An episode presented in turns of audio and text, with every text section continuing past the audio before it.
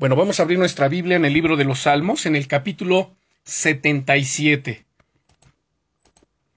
En el Salmo capítulo 77, en el nombre de Jesús.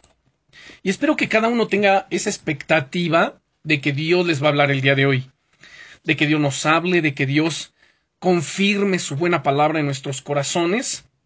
Y saben, la vida del cristiano es una vida de poder, es una vida de autoridad, es una vida también para muchos de altibajos. Y de altibajos porque hay momentos en que uno se siente que está tocando las nubes, que se siente que está tocando el cielo por esa estrecha comunión con Dios, pero también de repente se siente como si uno, si uno estuviera en un abismo o en un pozo, en un pozo, como decía el salmista Asaf, un, un pozo de, de desesperación, y esto lo digo por las pruebas, luchas, dificultades, situaciones que todos en algún momento atravesamos y que muchas veces no sabemos la causa o el origen de ellos. Así que vamos a ver lo que nos dice el Salmo 77 y vamos a desarrollar nuestra lección del día de hoy. Y dice en el nombre poderoso de Jesucristo, Salmo 77 del versículo 1 en adelante, Con mi voz clamé a Dios, a Dios clamé, y él me escuchará. Al Señor busqué en el día de mi angustia, alzaba él mis manos de noche sin descanso, mi alma rehusaba de consuelo. Me acordaba de Dios y me conmovía, me quejaba y desmayaba mi espíritu. No me dejabas pegar los ojos. Estaba yo quebrantado y no hablaba. Consideraba los días desde el principio, los años de los siglos, me acordaba de mis cánticos de noche, meditaba en mi corazón, y mi espíritu inquiría ¿Desechará el Señor para siempre? ¿Y no volverá más a hacernos propicio? ¿Ha cesado para siempre su misericordia? ¿Se ha acabado perpetuamente su promesa? ¿Ha olvidado Dios el tener misericordia? ¿Ha encerrado con ira sus piedades? Dije, enfermedad mía es esta, Traeré pues a la memoria los años de la diestra del Altísimo, me acordaré de las obras del Eterno, sí, haré yo memoria de tus maravillas antiguas, meditaré en todas tus obras, y hablaré de tus hechos. Oh Dios, santo es tu camino. ¿Qué Dios es grande como nuestro Dios? Tú eres el Dios que hace maravillas, hiciste notorio en los pueblos tu poder con tu brazo redimiste a tu pueblo, a los hijos de Jacob y de José. Te vieron las aguas, oh Dios, las aguas te vieron y temieron. Los abismos también se estremecieron. Las nubes echaron inundaciones de aguas, tronaron los cielos y discurrieron tus arroyos. La voz de tu trueno estaba en el torbellino. Tus relámpagos alumbraron el mundo. Se estremeció y tembló la tierra. En el mar fue tu camino, y tus sendas en las muchas aguas, y tus pisadas no fueron conocidas. Condujiste a tu pueblo como ovejas, por mano de Moisés y de Aarón. Oremos. Padre, en el nombre poderoso del Señor Jesucristo. En el nombre, Señor, que es sobre todos los nombres, te damos gracias por esta maravillosa mañana, este maravilloso día, que podemos acercarnos ante tu presencia, Señor, y abrir las sagradas escrituras. Oramos en este momento, Rey Eterno, que nos seas propicio, que extiendas tu mano de poder sobre nuestras vidas, que perdones todo pecado, que limpies nuestro corazón, que santifiques, Señor, nuestra alma, que metas tu mano de poder, Señor, en nuestro corazón, que derribes, Señor, y desarraigues todo lo que no sea tuyo, todo lo que no te glorifica, en el nombre poderoso de Jesucristo, y háblanos, Señor. Háblanos, bendito Señor a través de tu buena palabra, a través de tu santo y poderoso Espíritu. En el nombre poderoso de Jesucristo de Nazaret. Amén. Bueno, este esta lección del día de hoy se llama Dios no te ha olvidado. A veces hay quien pudiera pensar en medio de sus pruebas, luchas o tribulaciones que Dios se ha olvidado. Ahora, yo, yo pregunto lo siguiente. ¿Has conocido alguna vez la depresión? O sea, no estoy hablando, no estoy preguntando si has conocido a alguien que atravesó por una depresión, sino más bien te estoy preguntando si tú mismo has experimentado, si has conocido la depresión. ¿Alguna vez has estado tan preocupado, tan preocupada y perplejo que has pasado noches sin dormir? ¿Tuviste tiempos cuando estabas tan bajo, es decir, tan quebrantado, quizás tan molesto o molesta que nadie te podía consolar? ¿Has estado tan decaído que tuviste deseos quizás de rendirte, de claudicar, de decir ya no tiene sentido seguir adelante? ¿Para qué oro? ¿Para qué ayuno? ¿Para qué estudio la Biblia? ¿Para qué me congrego? ¿Para qué? Sintiendo que quizás tu vida era un fracaso total. Y, y recuerda, no me estoy refiriendo a alguna condición física, no me estoy refiriendo a personas que tienen algún desequilibrio químico o enfermedad mental. Estoy hablando de cristianos que de vez en cuando luchan contra una depresión que los azota de la nada, que de repente viene esa depresión y, y dicen, yo no sé de dónde vino, no sé de dónde salió, pero me siento así, me siento solo o sola, me siento deprimido o deprimida. Así que su condición a menudo no viene de una sola fuente, sino de muchas. A veces son azotados de todos lados hasta que están tan abrumados que no pueden ver más allá de su desesperación. Si esto te describe, entonces el Salmo 77 que acabamos de leer fue escrito para ti. Su significado es para señalarte la salida de tu pena y de tu temor. Este salmo fue escrito por un hombre llamado Asaf, que era un levita de la línea sacerdotal eh, de Israel. Asaf también era cantante, era compositor de salmos, de alabanzas, de cánticos para Dios. Él servía como el director del coro asignado por David, por el rey David. Y por todo, Asaf escribió once salmos que están registrados en este libro, en el libro de los salmos, y estaban tan llenos de instrucción, instrucción justa para el pueblo de Dios, que yo llamaría a este hombre un predicador laico. Asaf escribió el Salmo 77 después de que él cayó en un horrible hoyo de desesperación. Su condición llegó a ser tan mala que Asaf estaba más allá del consuelo. Ahora, algo muy importante que quiero resaltar aquí es que Asaf era un hombre de Dios, un hombre temeroso de Dios, un hombre que amaba la ley de Dios, un hombre que procuraba agradar a Dios con su vida. O sea, no estamos hablando de un cristiano, o, perdón, o de una persona tibia, apática, eh, que tenía un pie en Dios y otra pie en el mundo. O sea, no estamos hablando de alguien así. Estamos hablando de un hombre de Dios. En este salmo, vean el versículo 2. En el verso 2 del Salmo 77, dice él, Al Señor busqué en el día de mi angustia.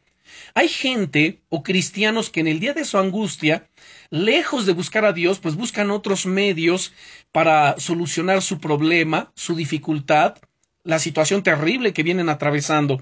Pero él dice, al Señor busqué en mi angustia. Alzaba él mis manos de noche, sin descanso.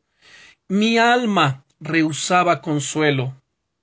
Entonces, este hombre piadoso estaba en tal desesperación que nada que le dijeran lo podía sacar de su condición. Ni Asaf mismo podía pronunciar palabra. en el verso 4, vamos a estar analizando este Salmo 77. En el verso 4 dice él, No me dejabas pegar los ojos. Estaba yo quebrantado y no hablaba. O sea, no había forma de que saliera palabra de él. Sin embargo, Asaf, como hemos hablado de él y estaba mencionando que era un hombre de Dios, ¿saben? Él también era un hombre de oración. Era un hombre de intercesión, era un hombre que conocía a Dios. Y eso lo podemos ver en el mismo Salmo, en este Salmo 77, mientras él testifica en el versículo 1 diciendo, Con mi voz clamé a Dios, a Dios clamé y Él me escuchará. Ahora, noten la convicción que había en el corazón de Él. Él decía, con mi voz clamé a Dios. A Dios clamé y Él me escuchará. Él estaba seguro, Él estaba confiado, Él estaba convencido que cuando Él orara, que cuando Él clamara, Dios lo iba a escuchar. Así que estoy seguro de que Asaf había escuchado también el testimonio muy similar de parte de David en el Salmo 34. Busquen el Salmo 34, versículo 15. Sin que me pierdan este Salmo 77. Salmo 34, versículo 15, donde David se había expresado de la siguiente manera. Salmo 34, versículo 15. Los ojos del Altísimo están sobre los justos y atentos sus oídos al clamor de ellos. Algo de lo cual ustedes y yo tenemos que estar convencidos es precisamente de esto. Si somos gente que amamos a Dios con todo nuestro corazón, que procuramos agradarle, que buscamos vivir a la luz de su palabra, no a la luz de mis pensamientos, de mis ocurrencias, de mis fantasías, de lo que yo pienso que pudiera ser. No, no, no, no. Estamos hablando de vivir a la luz de su palabra, estudiar la palabra, meditar en la palabra y que lo que la palabra dice lo aplicamos día a día. Y entonces tenemos que tener esta convicción que cuando oramos, como decía Saf en el verso 1 del Salmo 77, con mi voz clamé a Dios, a Dios clamé, y Él me escuchará. David decía en el verso 15 del Salmo 34, los ojos del Altísimo están sobre quién? Sobre los justos. Y atentos sus oídos al clamor de ellos. David también dice en otro salmo, perdón, en otros versículos, aquí en este Salmo 34, en los versículos 4 y 6 dice, Busqué al Señor y Él me oyó y me libró de todos mis temores. Yo te pregunto, ¿qué te atemoriza el día de hoy? ¿Qué es lo que te está atemorizando? ¿Qué tipo de problemas, qué tipo de dificultades, qué tipo de situaciones provocan temor en tu corazón? Pues dice aquí, busqué al Señor y Él me oyó y me libró de todos mis temores. Vean el verso 6. Este pobre clamó y le oyó el Altísimo y lo libró de todas sus angustias. Sin duda, Asaf había escuchado a David contar la fascinante historia de cómo él tuvo que huir de Gad para alejarse de Saúl cuando el rey Saúl lo estaba persiguiendo. David tuvo que, hacerse pasar por un loco, literal, en ese pueblo para escapar con su vida. Él fue un exiliado, y este exiliado siervo del Señor se sintió tan bajo, tan decaído en ese tiempo, como un fracasado, que él clamó a Dios. Imagínense, él había sido ungido para ser rey de Israel. Pero no inmediatamente él reinó, sino que eh, Saúl era el rey y todavía reinó algunos años. Y entonces David fue perseguido y quizás le acechaba la tentación de pensar Quizás Dios realmente no te escogió. Quizás realmente Dios ni siquiera te va a utilizar. Porque aún reina Saúl. Y para acabarla, Saúl lo perseguía. Saúl estaba lleno de ira, de coraje contra David, de celos contra David que procuraba matarlo. Y entonces llegó un momento que David se sentía fracasado, que él tuvo entonces que clamar a Dios. Él buscó al Señor en su agonía, y David testifica que él fue totalmente liberado, como vemos en el Salmo 34, leía en el versículo 6, donde dice, este pobre clamó y le oyó el Señor. ¿Se dan cuenta? Este pobre clamó y le oyó el Eterno, lo oyó el Altísimo, y lo libró de todas sus angustias. Así que tenemos que armarnos de la misma convicción en nuestro corazón. Como decía, él buscó al Señor en su agonía, y David testifica que fue liberado. De hecho, Dios puso un cántico en el corazón de David, y vemos entonces a David relatando su nuevo canto de fe, y este canto de fe él se lo relataba a sus músicos en el podemos ver el Salmo 40, y seguramente que este cántico llegó a manos de Asaf. Asaf, como ya dijimos, era el director del coro y el Salmo declara lo siguiente, en el Salmo 40, versículos 1 y 2, dice, pacientemente esperé al Eterno, y se inclinó a mí y oyó mi clamor, y me hizo sacar del pozo de la desesperación del lodo cenagoso, puso mis pies sobre peña y enderezó mis pasos. Vea qué salmo tan maravilloso pacientemente, hermanos, dice el apóstol Pablo, nos es necesaria la paciencia para heredar las promesas. A nuestra fe tenemos que ponerle paciencia. Fe y paciencia son esenciales para alcanzar, para heredar las promesas, pues pacientemente esperé al Eterno. Si estás atravesando luchas, pruebas, dificultades, si quizás has caído en alguna depresión, en la tristeza, en la soledad, que sientes que nadie te entiende, que nadie te escucha, pues toda esta palabra es de parte de Dios para tu vida. Pero ármate del mismo pensamiento, ármate de la misma actitud. Y tú puedes decir pacientemente esperaré al Señor. Él se inclinará a mí y oirá mi clamor. Y dice en el verso 2, y me hizo sacar del pozo de la desesperación. ¿Quién no se ha sentido así en algún momento de su vida? ¿Quién no nos hemos sentido así en nuestro caminar con Cristo en algún momento? Y no estoy hablando porque estemos pecando. Estamos hablando de gente que ama a Dios, gente que busca a Dios con todo su corazón, gente que ha determinado y ha propuesto hacer las cosas que son agradables delante de Él. Y entonces llega un momento que uno se siente así. Pero dice aquí, me hizo sacar del pozo de la desesperación, del lodo cenagoso, puso mis pies sobre peña y enderezó mis pasos. Ahora, como líder nacional de, adoración, Asaf cantó estas canciones acerca de liberación, y saben, y de las oraciones que eran contestadas, algo que ustedes y yo tenemos que entender es que Dios, hermanos, estableció la oración como un canal de comunicación entre el hombre y Dios. Y es porque Dios desea escuchar nuestras oraciones, Dios desea atender nuestro clamor, Dios desea respondernos.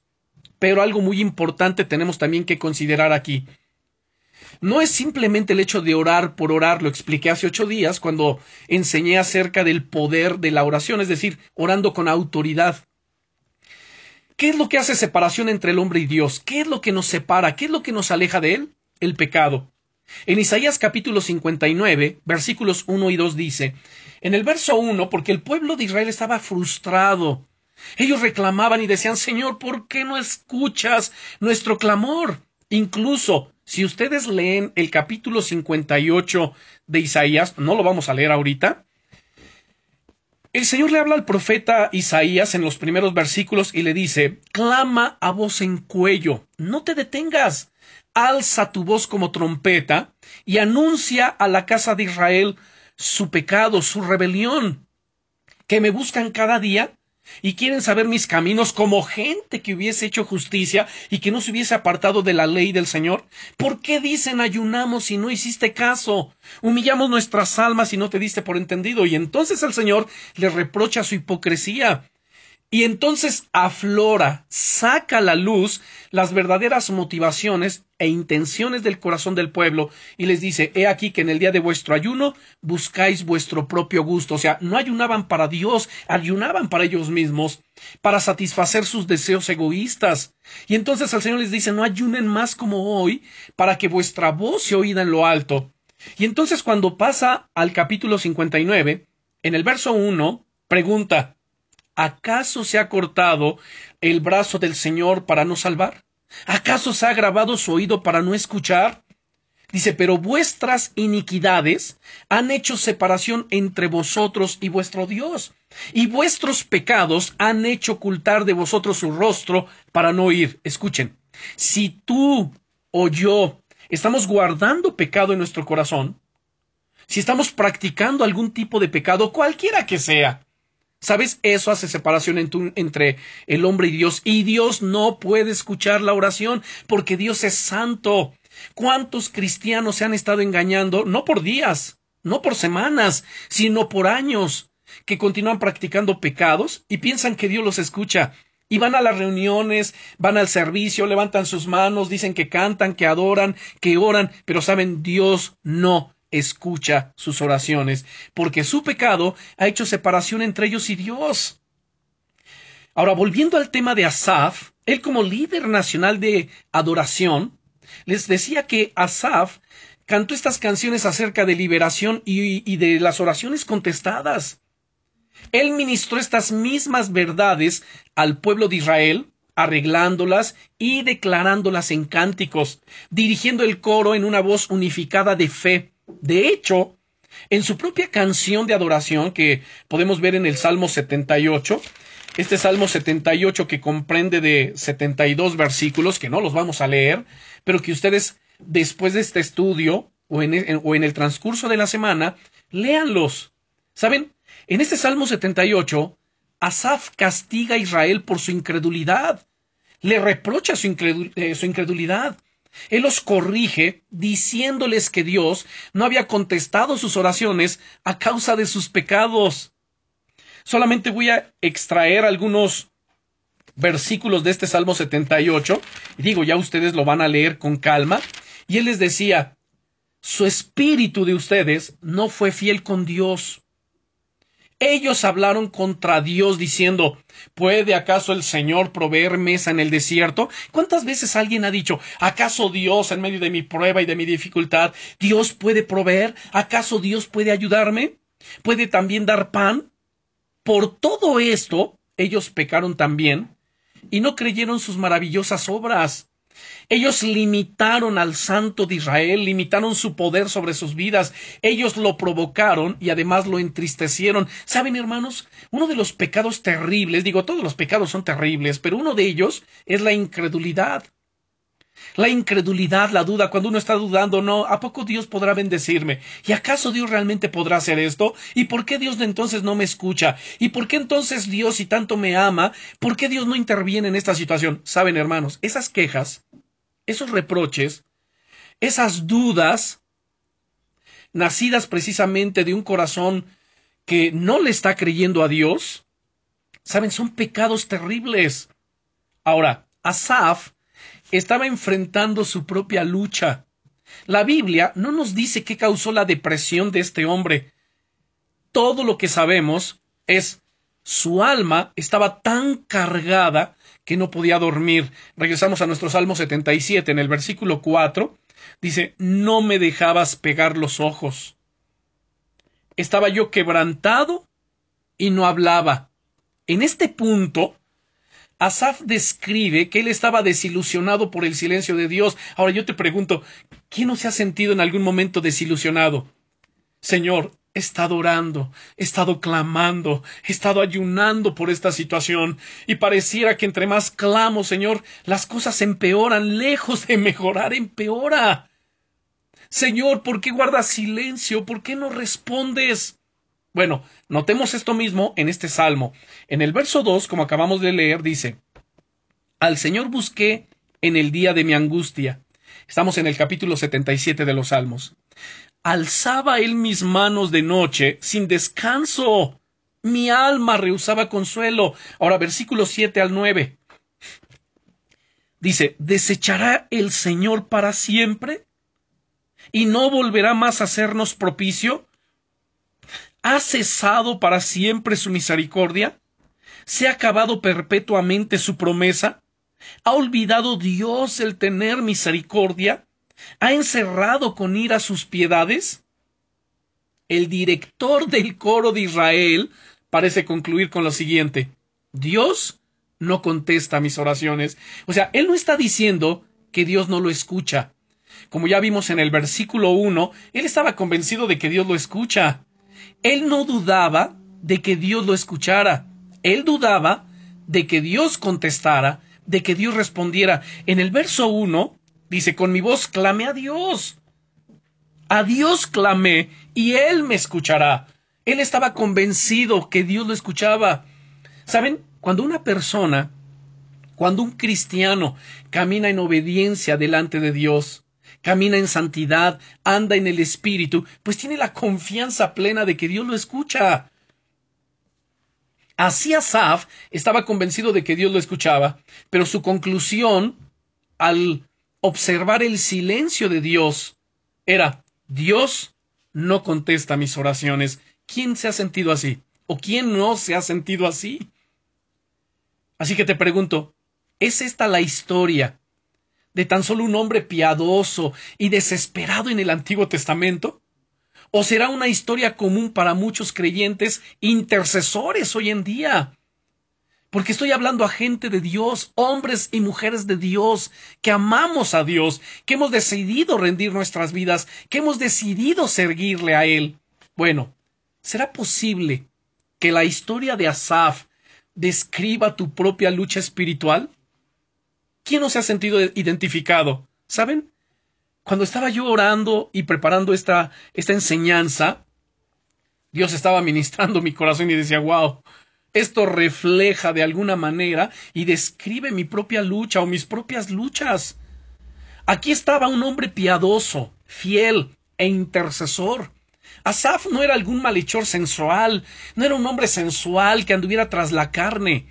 Él amaba la ley de Dios, amaba la palabra de Dios, él la enseñaba a la congregación, pero ahora él estaba enfrentando una terrible depresión.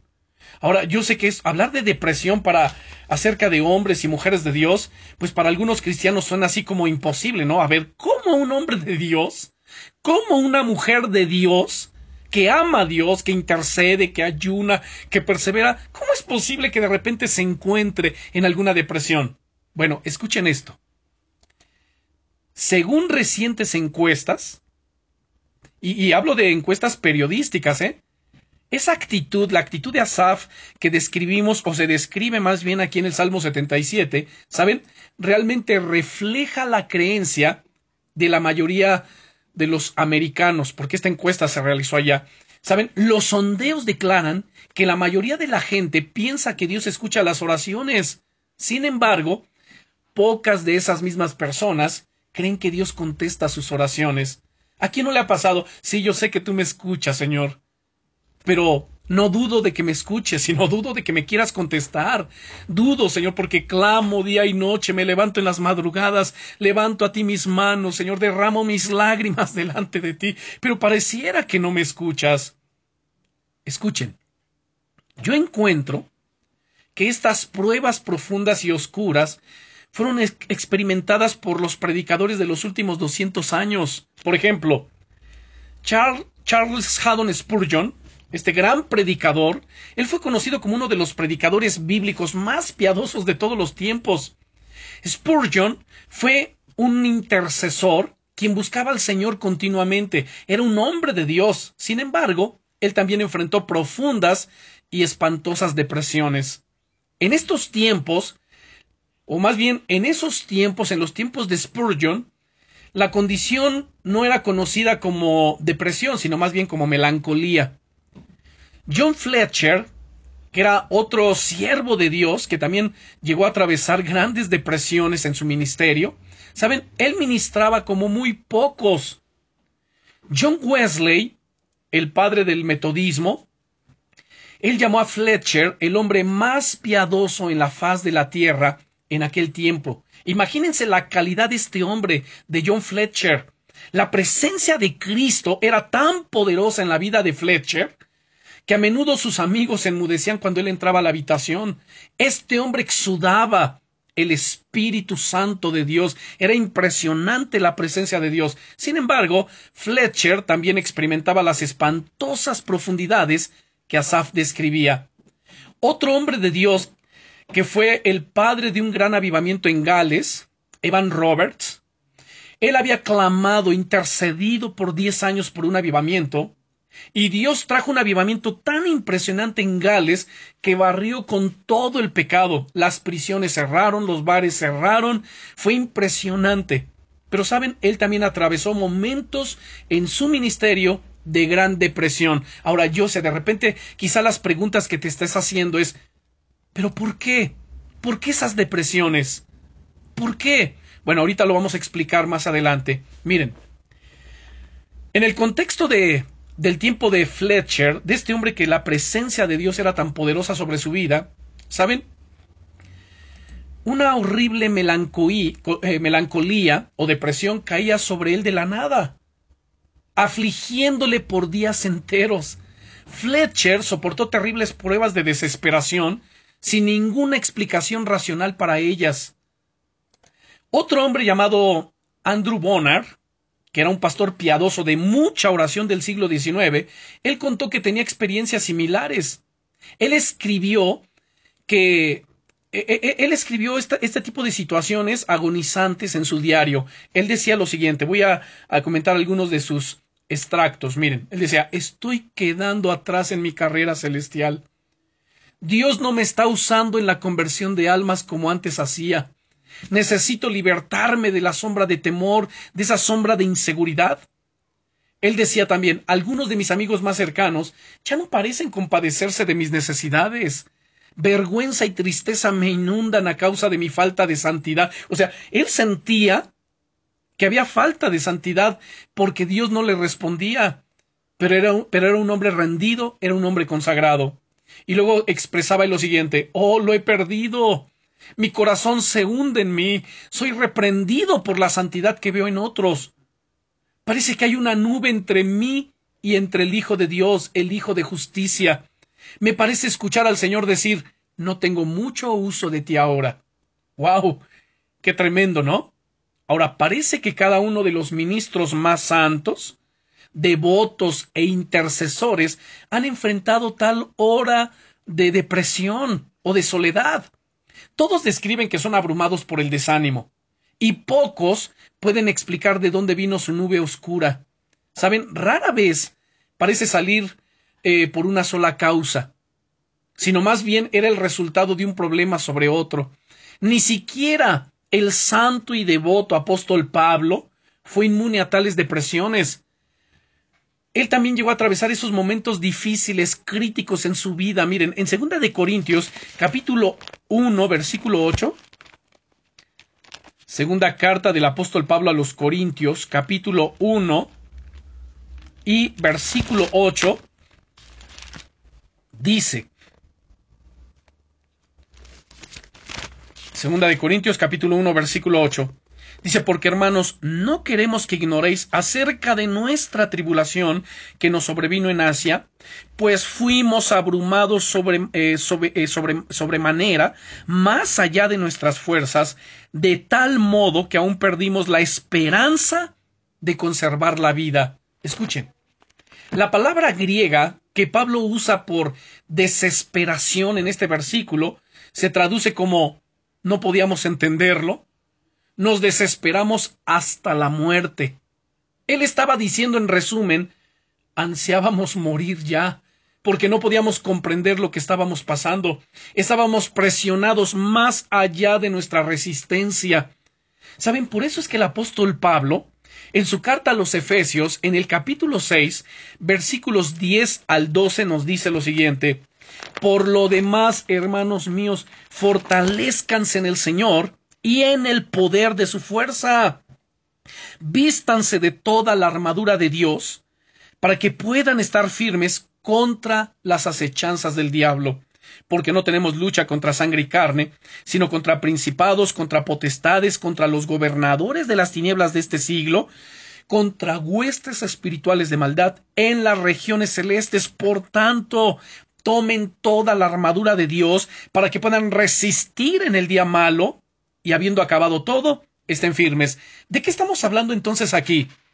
Que esos momentos de tristeza, de depresión que llegan a suceder en nuestras vidas son conocidos aquí en la Biblia y descritos por el apóstol Pablo como el día malo. Ustedes y yo no sabemos cuándo viene ese día malo pero de repente nos puede sorprender, de repente puede llegar, de repente puede suceder, pero también aquí hay una palabra clave en el versículo 13, y la palabra clave es resistir.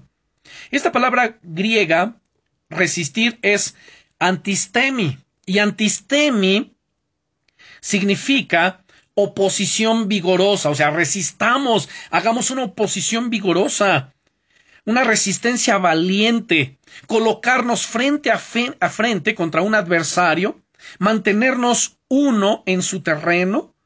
Así que nos indica y nos dice que la autoridad y las armas espirituales que nos son concedidas, ¿saben? Con ellas podemos resistir a las fuerzas del mal, a esta fuerza satánica y demoníaca que muchas veces viene a asaltarnos.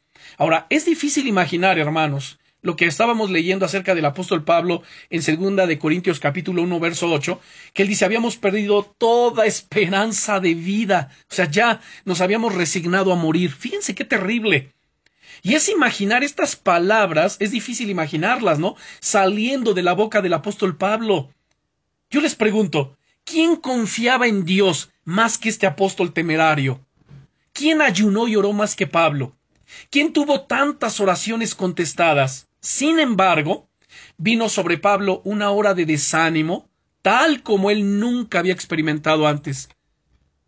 ¿Cuál era esta condición? Algunos comentaristas bíblicos creen que era una combinación de pruebas que le venía o le sobrevenía una tras otra, una tras otra. Y entre esta, una profunda angustia mental causada por personas que Pablo amaba o que llegó a amar y que luego, saben, se volvieron en contra suya. Si hay algo terrible en el ministerio para un siervo de Dios, ¿saben qué es? El que una vez que amó a la gente, que amó a ciertas ovejas, que les predicó, que les enseñó, que oró por ellas, que les encaminó, después estas personas se vuelven en contra de uno. Y es lo que le había pasado a Pablo que luego se volvieron en contra suya, y estos amigos cercanos no solo abandonaron a Pablo, sino que regaron mentiras, calumnias acerca de él. Ellos difamaron su nombre. Además, Pablo se deprimía por enfermedades violentas que de repente sobrevenían. Él experimentó naufragio en más de una ocasión. Él experimentó realmente complots malignos que eran, eran planeados contra él con la meta de quitarle la vida, con la meta de frenarlo, de destruir su vida y su ministerio. Además de estas cosas, Pablo tenía ansiedad por el cuidado de muchas iglesias. Él decía, y lo que sobre a mí se agolpa cada día, la carga por todas las iglesias, por el bienestar de cada iglesia, de cada congregación. Imagínense, ¿cuántas iglesias fundó Pablo? Y de repente le llega la noticia que la iglesia de Galacia había recibido a falsos ministros de Jesucristo, falsos ministros, bueno, en realidad no eran falsos ministros de Jesucristo, eran falsos ministros, siervos de Satanás. Y Pablo les dice, estoy tan maravillado de que tan pronto se hayan alejado del que los llamó por la gracia de Cristo para seguir un evangelio diferente. No que haya otros, sino que hay algunos que los perturban y quieren pervertir el evangelio de Jesucristo. Luego le habla a los corintios. ¿Cómo es posible? Dice, porque yo me temo que como la serpiente con su astucia engañó a Eva, vuestros sentidos también sean engañados de vuestro modo de pensar. Esto se los estaba diciendo en el capítulo 11 de la segunda carta a los Corintios. Y entonces dice, yo me temo que como la serpiente con su astucia engañó a Eva, vuestros sentidos sean de alguna manera extraviados de la sincera fidelidad de Cristo. Porque si viene algún otro predicando a otro Jesús que el que hemos predicado, o si recibís otro espíritu del que habéis recibido, u otro evangelio del que habéis aceptado, bien lo toleráis, imagínense, esto es terrible cada siervo de Dios, cada pastor velando por sus ovejas, velando por la congregación, que no sucedan este tipo de cosas. Y de repente Pablo se enteraba, ¿qué crees ya? Los Gálatas ya están recibiendo otro evangelio. Los Corintios también están recibiendo otro evangelio. Los Colosenses están recibiendo misticismo. Espíritus místicos y gnósticos se están infiltrando. Y, y situaciones así. ¿No creen ustedes que llega un momento de desesperación de decir, ¿qué está pasando? ¿Por qué? Y Pablo, ustedes y yo sabemos quién era Pablo, hombre de Dios con todas las letras, que amaba a Dios profundamente, que da testimonio de sus padecimientos por la causa de Cristo, y por si, y por si fuera poco, en el capítulo 2, verso 20 de Gálatas, él declara diciendo, con Cristo estoy juntamente crucificado. Ya no vivo yo. O sea, si alguien piensa que ando en mi carne, no, ya no vivo yo. Mas Cristo vive en mí. Y lo que vivo ahora en mi carne, lo vivo en la fe del Hijo de Dios, el cual me amó y se entregó a sí mismo por mí. Ahora, todos estos padecimientos, todas estas situaciones difíciles, ¿saben? Parecería demasiado pesado para ser llevado por un solo hombre. Sin embargo, todo junto aún no puede explicar la profunda desesperación que Pablo sentía. ¿Saben? Él escribía lo siguiente Caí en tal agonía que no pensé que sobreviviría. Pensé que me iba a morir. Por supuesto que Pablo fue liberado por el Señor Jesucristo. Él salió victoriosamente, pero él nunca olvidó esa terrible hora de, eh, desesperación. Lo que ya leímos en Efesios 6, versículo 13, como el día malo, que tenemos que aprender a resistir en el nombre poderoso de Jesucristo. Y como he dicho, muchas personas piadosas, devotas, santas, siervos de Jesucristo que oran, que ayunan, que se santifican, que aman la palabra de Dios, saben de lo que se trata el clamor de Asaf. Su condición no es un estilo de vida. O sea, no simplemente son amadores de Dios, quienes han sido abrumados porque Satanás, que el Señor lo reprenda en el nombre poderoso de Jesucristo, ha entrado como una inundación. Como Pablo, saben, son presionados más allá de su resistencia. Graben bien en su mente lo que les voy a decir. Cuando una persona ha determinado vivir para Cristo, amarle con todo su corazón, servirle, santificarse, que es un hombre o una mujer de Dios que ora, que ayuna, que medita, lee la palabra, se llena de la palabra, busca practicar la palabra. ¿Ustedes creen que van a estar exentos de los ataques del enemigo? Y no lo estoy declarando. Para que ninguno empiece, ay, yo rompo, cancelo con eso. No, no se trata de que yo rompo y cancelo. Se trata de que entendamos algo muy importante, hermanos. Cuando una persona se santifica, ama a Dios con todo su corazón, le busca con todo su ser, y está siendo utilizado por Dios en la intercesión y se levanta de madrugada poniéndose en la brecha por su familia en primer lugar, por la iglesia y por quienes Dios le mueva a ponerse en la brecha, ¿saben? Llegan a ser entonces o llegamos a ser blancos del enemigo. Inmediatamente los demonios se comunican y dicen, ¡Ey, ey, ey! Esa persona está orando, esa persona está intercediendo, esa persona nos está dando lata, nos está dando guerra, frénenla. Y entonces vienen esos ataques. Lean el contexto del sal de del capítulo 6, desde el verso 10 hasta el verso 18, y Pablo describe la armadura de Dios y concluye en el verso 18 diciendo, orando con toda oración y súplica en el Espíritu, y velando en ello con toda perseverancia y súplica por todos los santos. Ahora no tenemos que temer aquí, ay, entonces el enemigo me va a atacar si lloro. Hermanos, por favor, aunque no ore, el diablo ataca, que el Señor lo reprenda en el nombre de Jesús.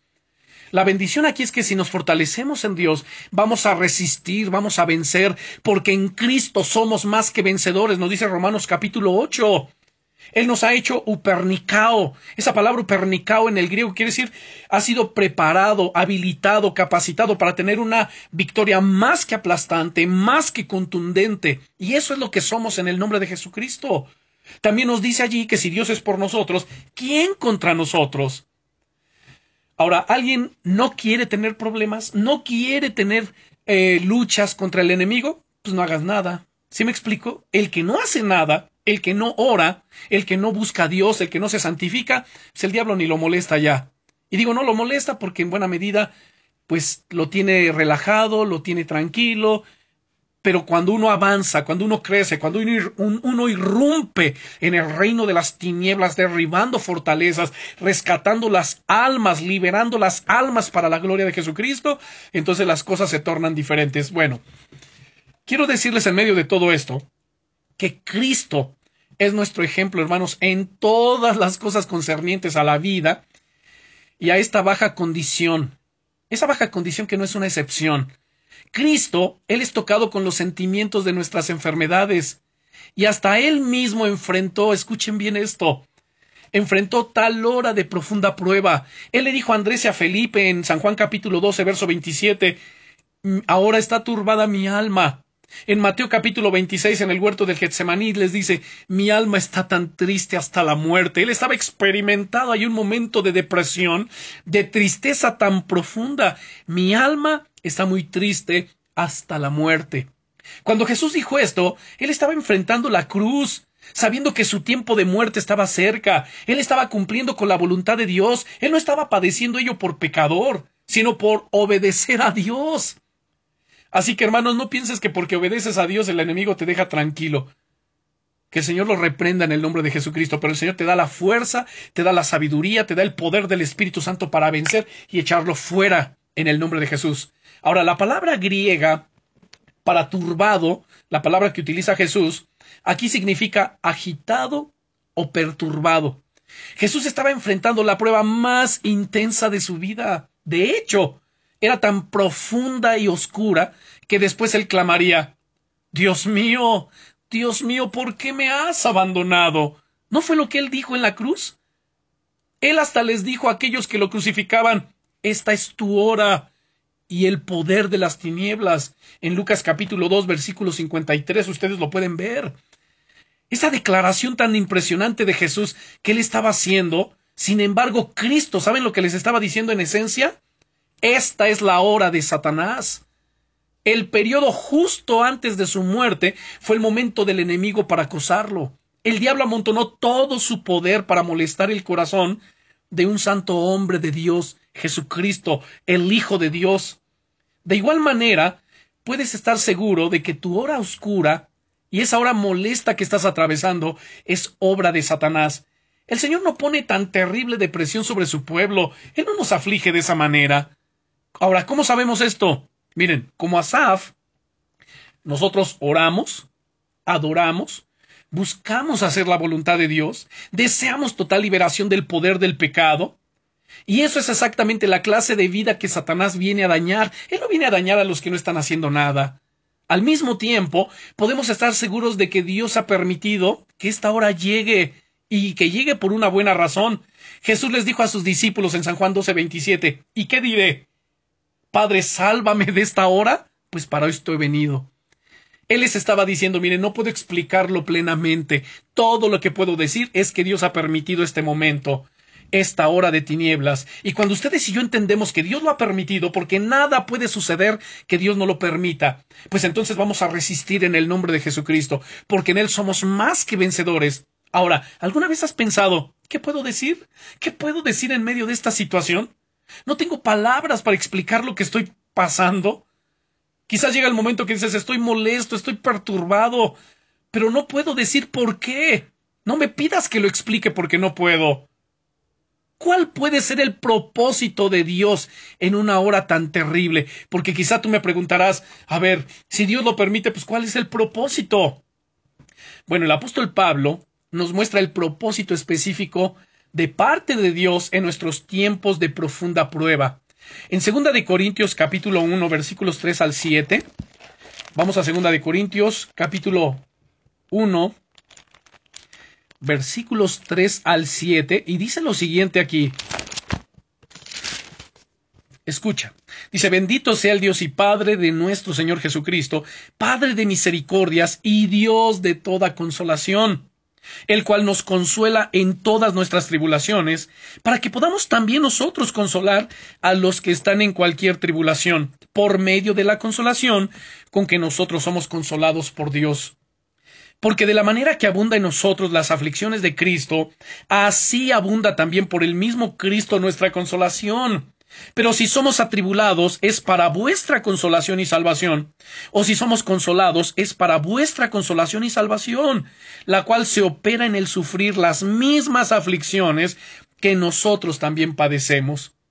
Y nuestra esperanza respecto de vosotros es firme, pues sabemos que así como sois compañeros en las aflicciones, también lo sois en la consolación. ¿Puedes ver el propósito de Dios aquí, hermano, en este, en este pasaje que acabamos de leer?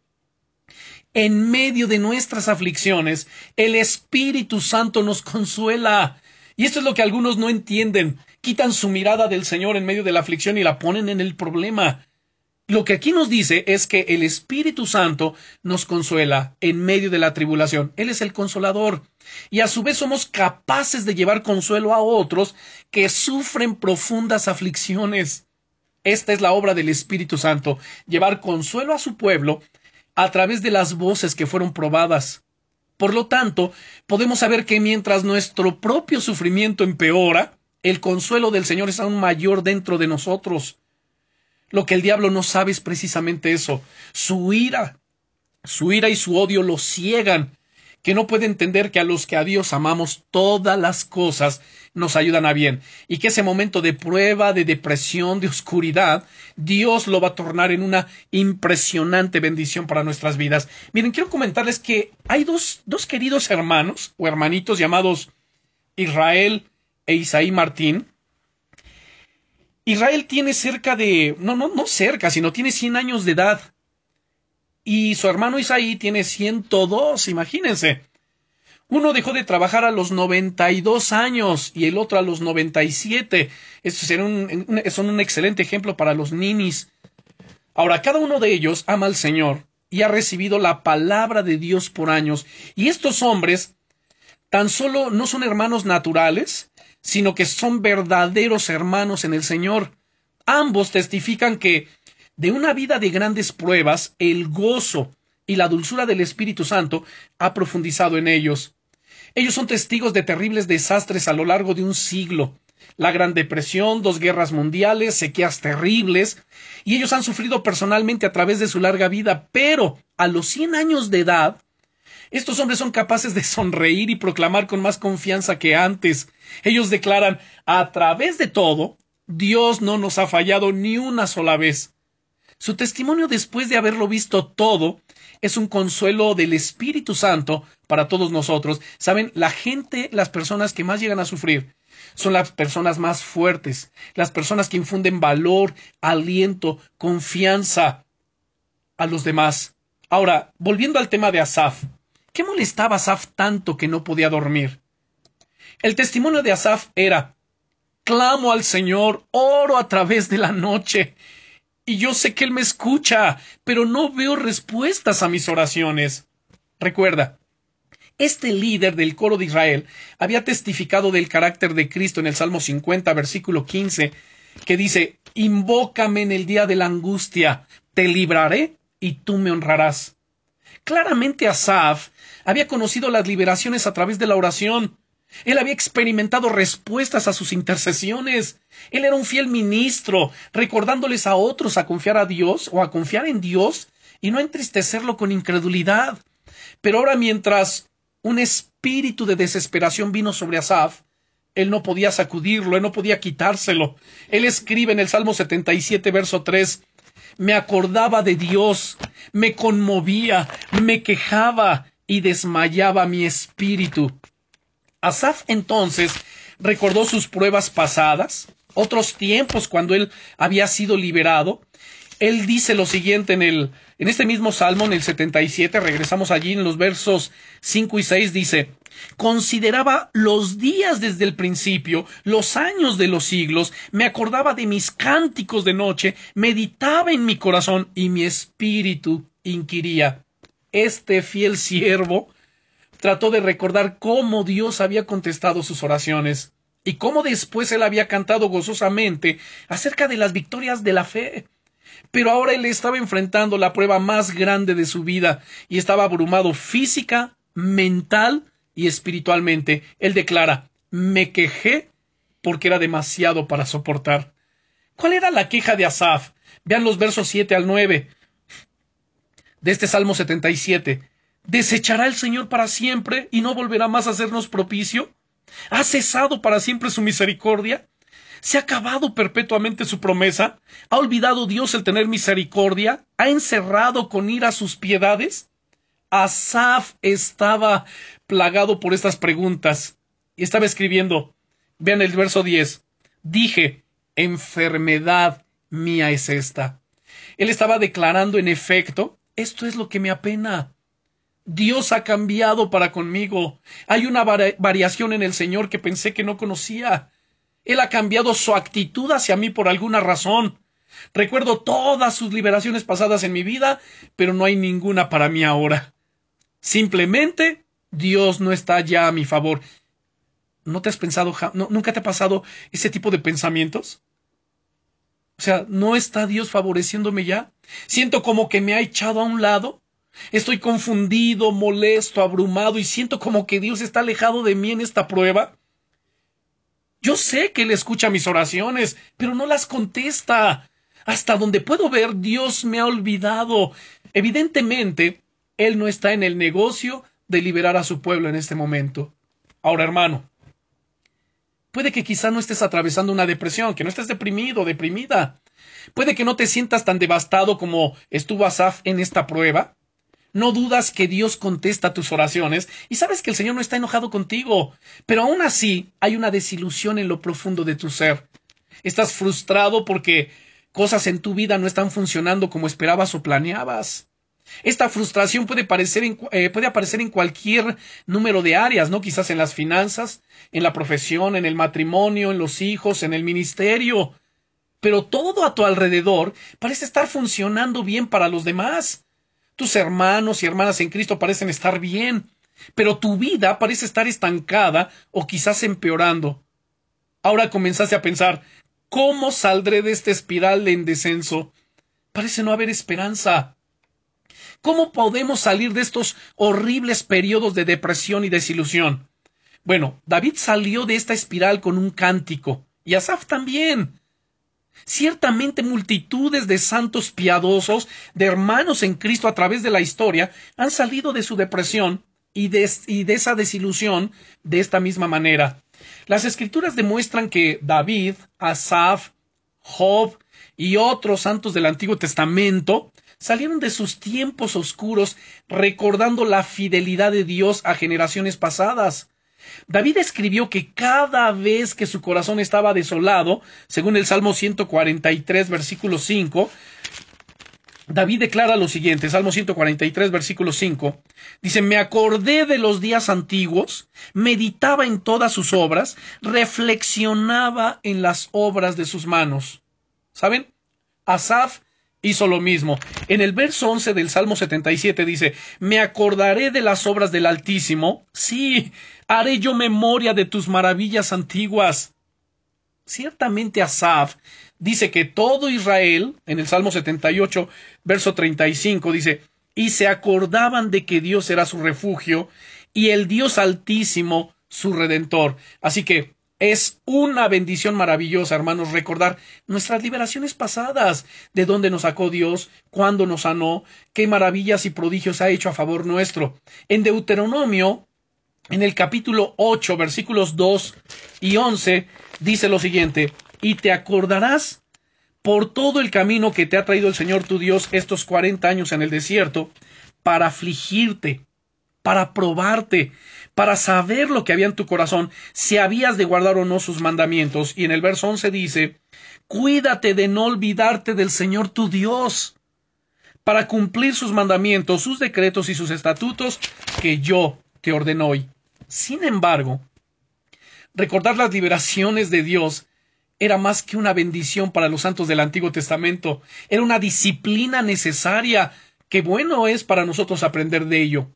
Los, los, israelitas inventaron toda clase de rituales y observaciones para recordar las liberaciones del Señor en sus vidas. De igual manera, hoy la Iglesia de Jesucristo es llamada a recordar las liberaciones pasadas de Dios. Sin embargo, hemos recibido una manera para recordar que es mucho mejor que en los tiempos del Antiguo Testamento.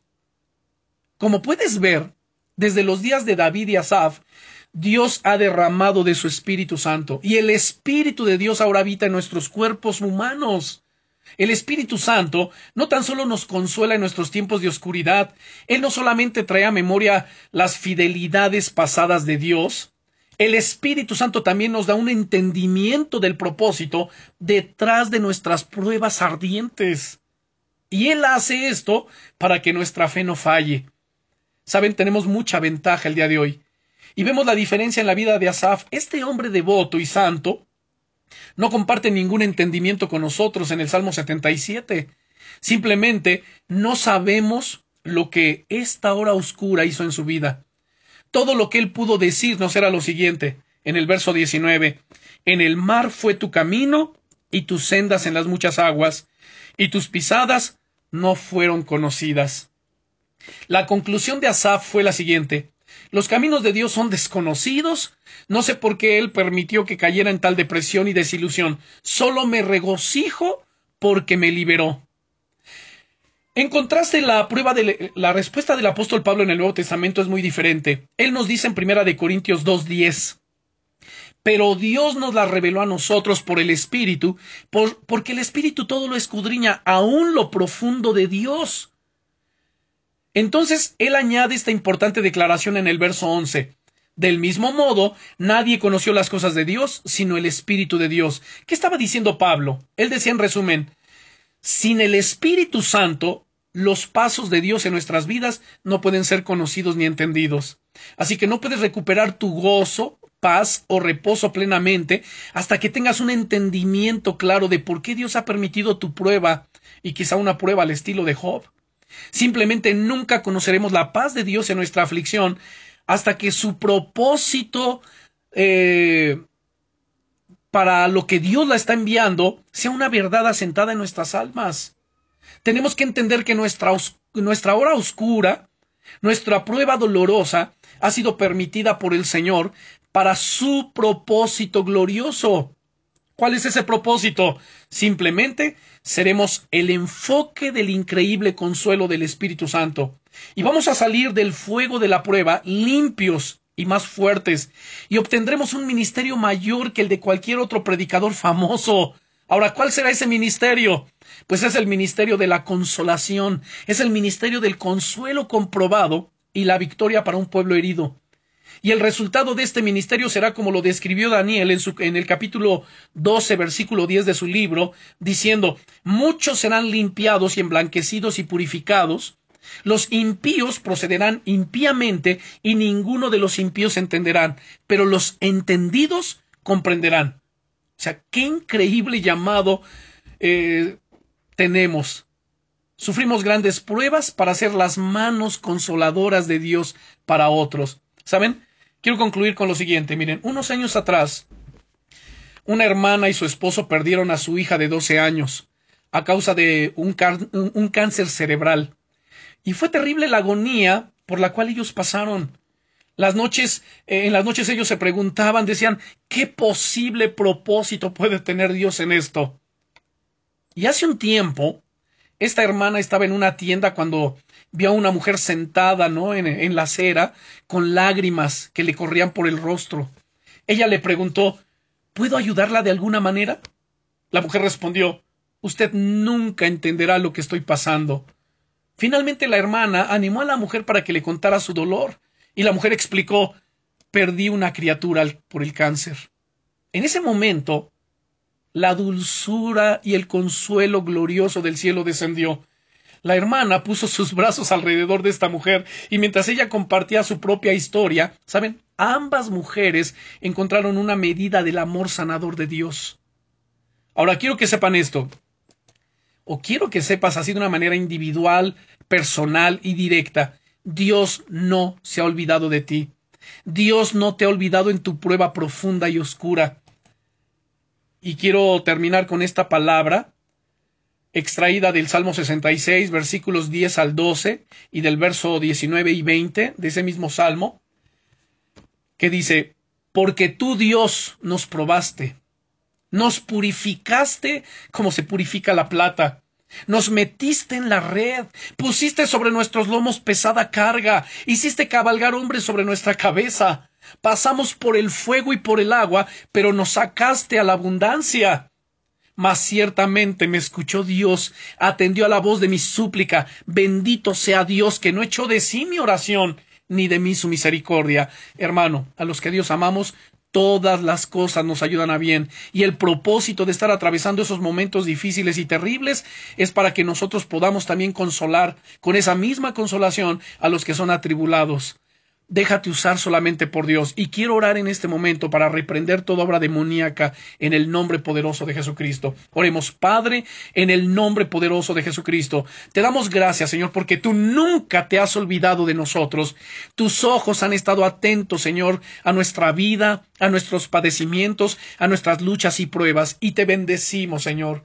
Oramos pidiendo tu gracia, tu fortaleza, tu amor, tu misericordia, tu compasión en nuestro corazón, fortaleza, Señor, y poder del Espíritu Santo para resistir para permanecer firmes delante de ti contra los embates del diablo. Y en el nombre poderoso de Jesús toma autoridad ahora sobre todo demonio y espíritu inmundo que ha venido en contra de la vida de mis hermanos, en contra de nuestras vidas, de nuestra familia, de nuestros hogares, de nuestras finanzas, de nuestro avance, del crecimiento, del desarrollo. En el nombre poderoso de Jesucristo ordeno que todo demonio y espíritu inmundo te vas fuera de sus vidas Fuera en el nombre de Jesús. Se rompe toda oposición ahora. Se rompe toda oposición, toda fuerza del enemigo, todo yugo de iniquidad y de maldad. Se quebranta toda atadura, toda ligadura del diablo en el nombre poderoso de Jesucristo y que tu gracia, Señor, venga sobre sus vidas. Gracia, fortaleza, poder, liberación ahora en el nombre poderoso de Jesús de Nazaret. Gracias porque estás con nosotros y porque en Cristo somos más que vencedores. Gracias por medio de aquel que nos amó, por lo cual estamos seguros de que ni la vida, ni la muerte, ni ángeles, ni principados, ni potestades, ni lo presente, ni lo porvenir, ni lo alto, ni lo profundo, ni ninguna otra cosa creada nos podrá separar del amor de Dios que es en Cristo Jesús, Señor nuestro. Gracias, amado Espíritu Santo, por estar con nosotros. Eres nuestro guía, nuestro consolador, nuestra fortaleza. Tú eres el que rompe, Señor, todas ataduras y toda operación maligna y perversa, y nos llenas de tu consuelo, de tu paz y de tu fuerza. Gracias en el nombre que es sobre todos los nombres, el nombre del Señor Jesucristo. Amén.